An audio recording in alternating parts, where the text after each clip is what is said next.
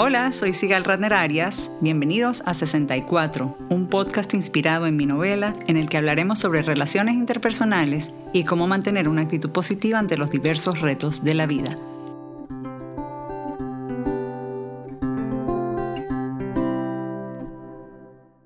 El cáncer de mama es el más común entre las mujeres y aunque la medicina ha avanzado, la detección temprana sigue siendo crucial. En el mes de la concientización del cáncer de mama les traigo una entrevista con una sobreviviente en cuyo caso médico me basé para la enfermedad de la protagonista de 64 una novela.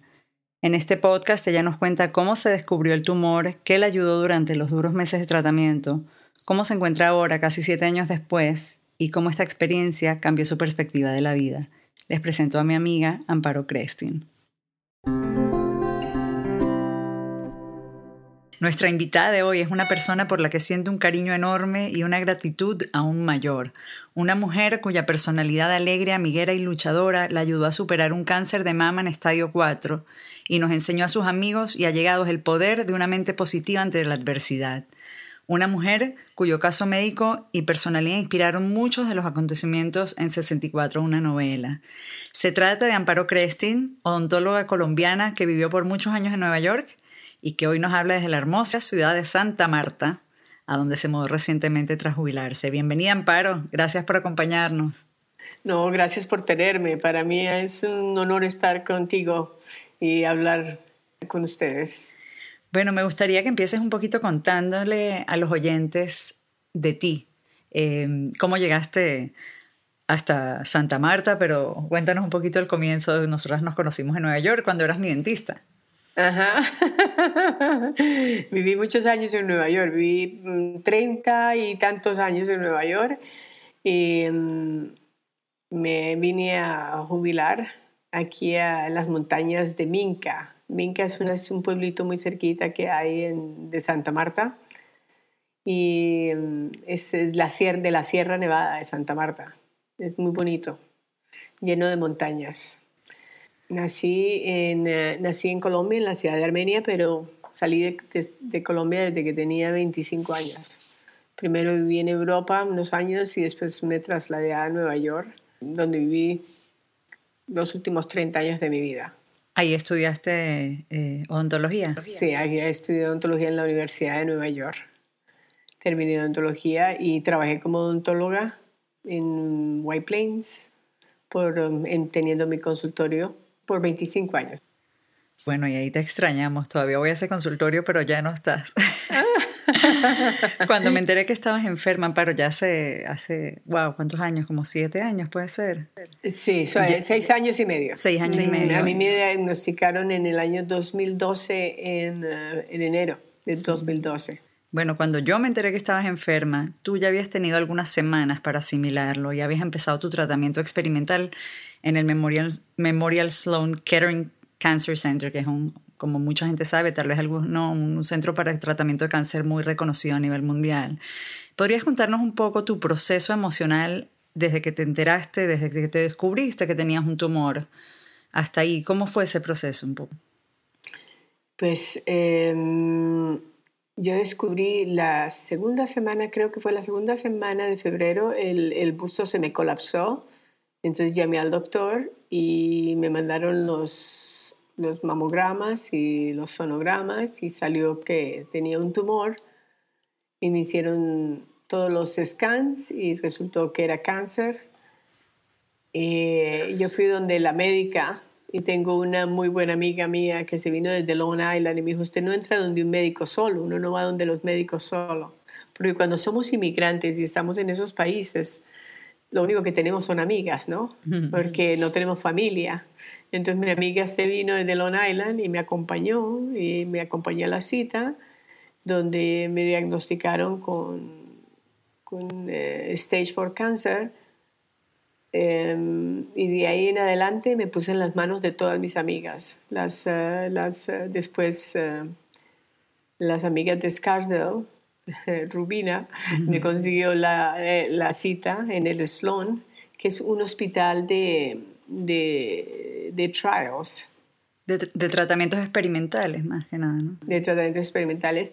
Y el cáncer mío es un H2 positivo Es un cáncer al que le estaban haciendo un research muy grande porque es uno de los cánceres más agresivos pero, mm, y, y muy prevalente. Cuéntame un poquito cómo fue que descubriste el tumor y también me acuerdo que era un tumor como de 5 o 6 centímetros. Sí, el, a ver, el tumor era del tamaño del, del busto, de todo el busto. O sea, que, que, que agarraba todo el busto, entonces no se sentía un lamp, sino que no se sentía, grandísimo. Pero cuando se colapsó, quiere decir que se, que se, que se movió, entonces ahí fue donde yo lo vi. Después cuando me llevaron en el Sloan, ya me dijeron que era estado 4, esos tumores no se operan, pero entonces me pusieron, en, me pusieron con la doctora, la doctora Monroe, que es la Chief Breast Surgeon de Sloan, me mandó con la doctora Lake, una oncóloga maravillosa, y ella me dijo, vamos a salvarla. Y comencé la quimo, tuve quimo por siete meses y, la droga experimental, que todavía en ese tiempo estaba experimental. Hace tres años ya la aprobaron, la trastuzumab y la protuzumab, la combinación de esas dos drogas ya la, ya la aprobaron y ya la están, ya no la dan en todas, en cualquier parte del mundo. Amparo, sé que siempre tuviste una actitud súper positiva, de hecho eso es lo que más me impresionaba y me gustaba y era contagioso y nos reuníamos y celebrábamos cada buena noticia, pero llegaste a pasar por esas famosas cinco etapas del duelo de negación, ira, negociación, depresión y aceptación. ¿Cómo, cómo procesaste la información? Lo que pasa es que em, en ese momento era tanto... Mm, tanto el amor que yo tenía que yo no tuve tiempo de tener ningún problema porque lo único que tuve fue amor. Entonces cuando uno tiene tanto amor en la vida, como que no, como que no alcanza uno a sentir eh, tanto dolor. Le da uno mucho pesar por los hijos, sobre todo. Tenía, el menor tenía apenas 17 años, estaba presentando papeles para entrar a la universidad, que se desorienta la familia. Y lo que más tristeza me daba, no me daba tristeza, sino que me daba, me daba mm, rabia, desafortunadamente, era cuando alguien me decía sorry. Me daba, me daba, me daba ganas de salir corriendo. La, mm, la verdad es que como tuve, como tenía tanta suerte y como Dios me dio la oportunidad de tener este tratamiento y de ir a este hospital y, y, y mis amigas me, me llevaban, me traían, me cocinaban, eh, tuve tanto, tanto support. Y cuando estaba triste, pues hablaba contigo, que estabas escribiendo el libro. Ah, hablaba con mm, Eva, que es una psicóloga. Eh, hablaba con Patricia, que es una súper amiga. O sea, tuve tanto amor y tanto, tanto support que fue importantísimo. Habían días en que uno se sienta y se sienta y llora, pero al otro día se levanta uno bien porque uno está, tiene que usar la oportunidad que tiene. Vamos a estar aquí hasta el día que Dios quiera. Entonces eh, tenemos que usar cada momento lo mejor que podamos. Y se trata lo mejor que se pueda con lo que se tiene. Como mamá de dos hijos jóvenes, uno, como dices, el menor se está por graduarse de, la secundaria, ¿te agobiabas pensando en el futuro o te enfocabas en vivir el día a día? No, me agobié. Tomé una cantidad de decisiones económicas y todo para organizarlos. Yo lo único que quería era dejarlos económicamente bien. Entonces comencé a vender cosas, a comprar, a hacer diferentes, a organizar las platas, a asegurarme que tenía mi, mi, mi, abogado, mi, mi testamento en place que todo estaba correcto, porque uno no puede dejar a sus hijos atrás mm, sin tener todo organizado. Además, tú, con todo y el tratamiento que debilita, sobre todo los primeros días después de que te lo hacen, eh, continuaste trabajando, pudiste seguir trabajando, lo que fue en cierta forma una bendición para ti, ¿no? Sí, claro. Es que eso es lo más importante. Uno tiene que tratar de seguir su vida como si nada, porque si uno le pone un poquito de cabeza, eh, se angustia. Eh, y yo, aunque cansada, tenía la suerte de que como era mi propio consultorio, yo podía ver los pacientes que yo quería y, y, mis pacientes eran amorosos. Iba a ser un, yo, hacía makeovers y iba a ser uno, eh, un diseño de sonrisa y le digo yo a la paciente, pero mire, me acaban de diagnosticar con cáncer. Entonces no sé si te debo, debo comenzar este trabajo tan grande. Tranquila, doctora, que usted se va a salvar. Yo me pongo en sus manos. Entonces tenía tanta, tanto, tanta fe y tanta no sé, yo creo que la gente alrededor mío también influyó mucho para que yo me aliviara. Algo que mencionaste ahora y, y, una de las cosas que tú me enseñaste, porque cuando uno no ha tenido este tipo de experiencia o no ha estado cerca de, de una enfermedad así, uno no sabe cómo reaccionar y uno sí dice lo siento, pero no de mala gana, no con mala intención, obviamente. Pero para ti era importante que en vez de decir lo siento, te preguntaran cómo estás y no solo cómo estás, cómo estás hoy. Sí esto se convirtió en algo muy importante para ti, era como tu lema, me acuerdo. Sí, no, es, es, eh, es muy triste cuando uno dice que tiene cáncer y la gente lo mira a uno como, ¡Ah! ay, Dios santo bendito, ¿se va a morir? No, por lo general no nos morimos, se salva, la mayoría de la gente se está salvando porque el cáncer tiene mucho tratamiento. Y una de las cosas que uno tiene que tratar de hacer es ser más prudente y preguntar, bueno, ¿y cómo te sientes? ¿Y qué estás haciendo? ¿Y en qué te puedo ayudar? ¿Y cómo puedo ser parte de, de, de, tu vida en este momento? Si me necesitas, aquí estoy.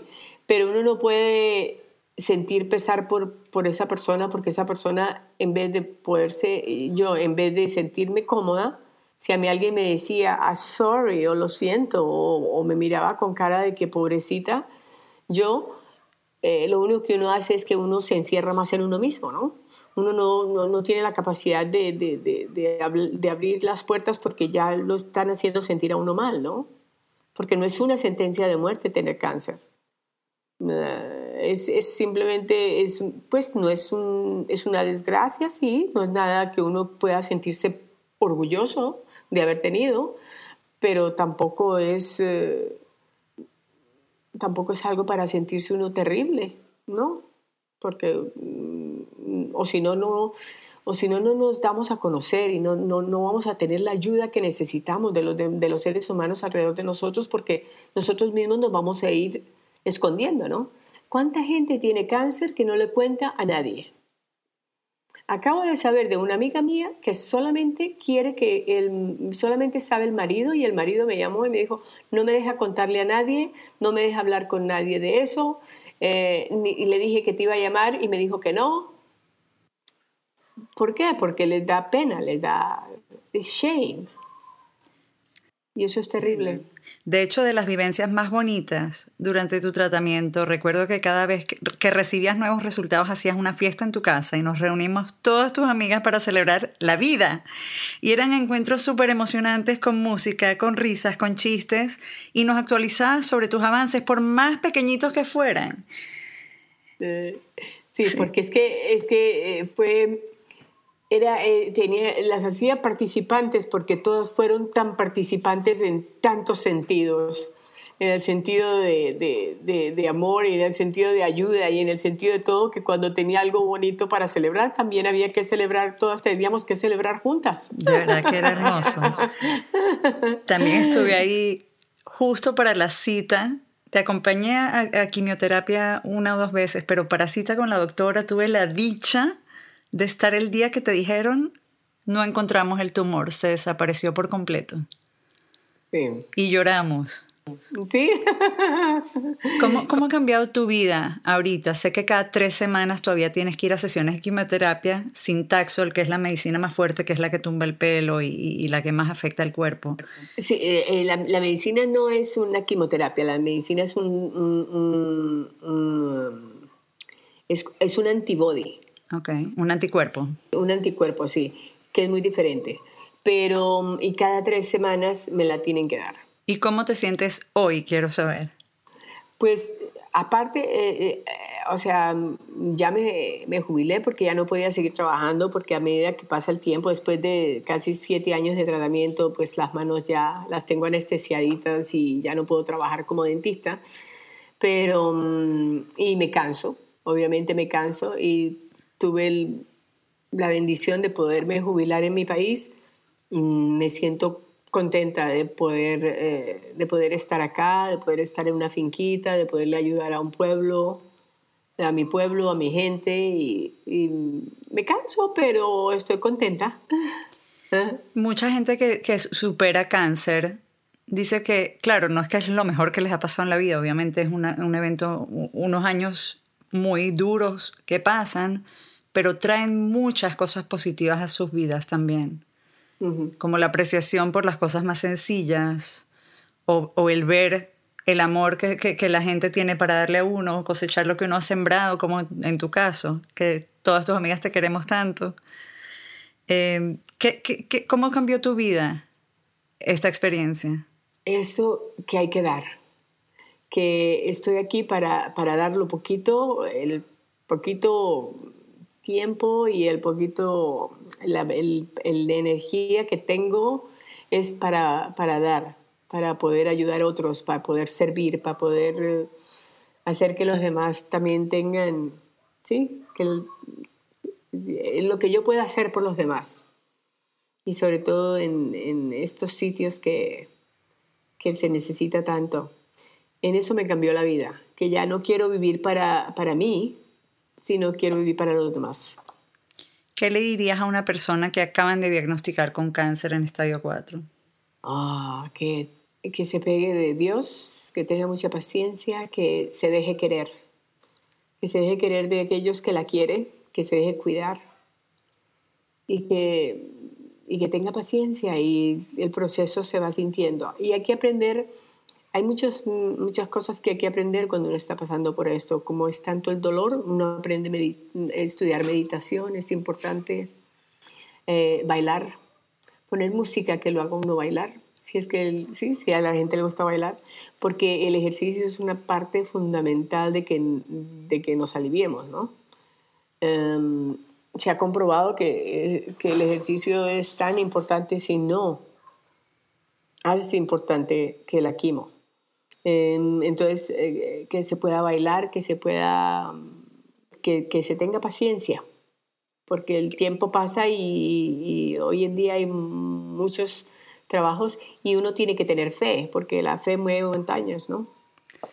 Amparo, recuerdo que también eh, empezaste a cuidarte mucho con la dieta, a no comer azúcar, a comer todo orgánico en esa época. Y mm, también recuerdo que cuando te acompañé a, la quimo, em, una enfermera simpatiquísima en Sloan dijo que tú te estabas salvando gracias a tu personalidad. ¿Qué te ayudaba a seguir adelante? Cuéntame. los hijos, los hijos, los hijos. Em, uno no puede dejar los hijos, hay que seguir luchando. Y, no sé, yo creo que uno saca strength de donde no lo hay. Y el amor que uno le tiene a la familia y, y, la bendición que Dios nos dio de tenernos en un buen hospital y de habernos dado la oportunidad económica de poder, de poder tener estos tratamientos y de darnos buenos hospitales. Y, no sé, hay que... Yo me siento bendecida, yo no sé qué hice para merecer tanto, pero soy muy agradecida. Y alguien decía que un ser agradecido es un ser bendecido. Yo me levanto por la mañana. Cuando yo iba a mi tratamiento, nunca pensaba que me estaban haciendo un tratamiento, sino le daba gracias a Dios por el tratamiento. Yo pensaba que es, lo mejor que me estaba pasando a mí era que me pusieran esa droga. Claro que mis venitas ya salen corriendo, ya ven la, aguja y... Y tiemblan sí, ya no, ya no quieren. Y por eso tampoco pude trabajar ya como odontóloga, porque yo ya no puedo, yo, yo veo una aguja y ya yo, yo me pongo, ay Dios santo bendito. Amparo, lo otro que me acabas de recordar de cuando ibas a, las sesiones es que tú aparte me decías que tú vestías tu cáncer, que no que lo llevabas puesto, sino que lo disfrazabas, pues lo, te venías linda, te arreglabas, te maquillabas, te veías preciosa. Yo fui lo más simple toda mi vida, nunca me arreglé muchísimo que uno dijera, no, no, yo era tranquilita. Cuando me dio cáncer me dio por ponerme colores, bufandas, pintarme, arreglarme, ponerme bonita Claro, es una forma de uno sentirse mejor con uno mismo, porque es que si uno, uno se tiene que sentir bien. Porque no, no es que uno no sienta dolores y que uno no se sienta cansado. Pero mm, alguien decía por ahí que el pain is a natural condition, suffering is a matter of choice. ¿Cómo se traduce eso? El dolor es una condición natural, el sufrimiento es una decisión. Sí, que uno, uno escoge. Uno escoge cómo, el, porque uno siente el dolor, uno siente el dolor. Yo a veces sentía que no iba a ser capaz, pero entre más se queja uno es peor. Entonces hay que sentirse, ¿no? ¿Cómo te sientes bien? Pero es que, pero es que, pero es que, ¿cómo se siente? Pues bien, ¿qué quiere que le diga? Que me ponga, me ponga a llorar aquí con usted, no, yo me siento bien, gracias. La gente le gusta oír eh, qué es lo que está pasando, ¿no? Pero hay veces no es necesario. No es necesario preguntar tanto. Hay veces es necesario nomás estar con la persona y quererla. Amparo, antes de grabar este podcast, anuncié en mis redes sociales que estaríamos conversando contigo e invité al público a enviarte preguntas. Estas fueron algunas de las que recibimos. Desde México, Perla. ¿Crees que guardar algún tipo de resentimiento o enojo en la vida pueda tener relación con la enfermedad? No. Ah. Em, yo creo que guardar resentimientos y enojos en la vida tiene que ver con la enfermedad, pero mental. Triste. De que uno, ¿para qué? ¿Para qué guardar resentimientos? Porque em, creo que fue Buda el que decía que cuando uno se resiente es como tomarse uno el veneno y esperar que otro se muera. No, no, uno no debe guardar resentimientos, pero eso no es razón para tener cáncer. Eso es razón para tener otras enfermedades diferentes, seguramente, o para estar, para, tener una vida triste uno por dentro, ¿no? Pero no para tener cáncer, no. Desde Nueva York, Yuri quiere saber si practicabas alguna religión antes de enfermarte y si en los momentos más, más difíciles llegaste a perder la fe. Mm, pues nunca he sido religiosa, pero, pero soy, me gusta creo en, Dios. Y practicaba, pues no, no practicaba nada. Lo único que practicaba era ser buena y, y en algún momento peleé con él. No, por el contrario, me agarré más. me agarré más. También quieres saber cómo ves la vida ahora y cómo te sientes ante el futuro. Ah, ahora la vida la veo como un pedacito de cielo que tengo aquí para disfrutar cada momento, porque es que ahí disfruto las matas, los árboles, los mangos, los mosquitos. Hasta eh, los mosquitos. todo, todo. Esto es, esto es eh, los dolores de estómago por el agua, todo, todo me, me, me encanta, me encanta la vida, me encanta vivir, me encanta estar viva, me encanta poder querer. Y es que eh, lo más importante también en la vida es dar amor porque es que a veces nos concentramos mucho en lo que tenemos nosotros, que nos, van, que nos den a nosotros. ¿Qué tal lo que podemos dar después de todo esto?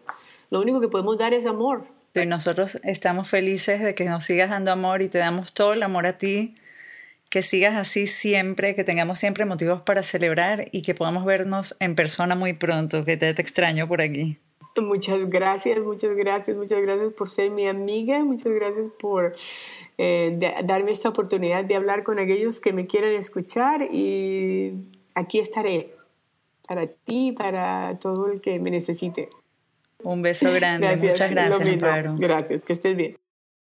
A todos los que nos escucharon, muchísimas gracias. Si tienen comentarios o sugerencias, pueden contactarme a través de mis redes sociales. Estoy como Sigal Ratner en Twitter e Instagram y como Sigal Ratner-Arias en Facebook. También pueden visitar 64unanovela.com para saber más sobre mi libro y dónde pueden adquirirlo. Asegúrense de suscribirse gratis en iTunes o su plataforma preferida. Dejar un rating o review siempre ayuda a que otros nos conozcan. Este podcast fue producido por Isaac Arias. Hasta el próximo episodio.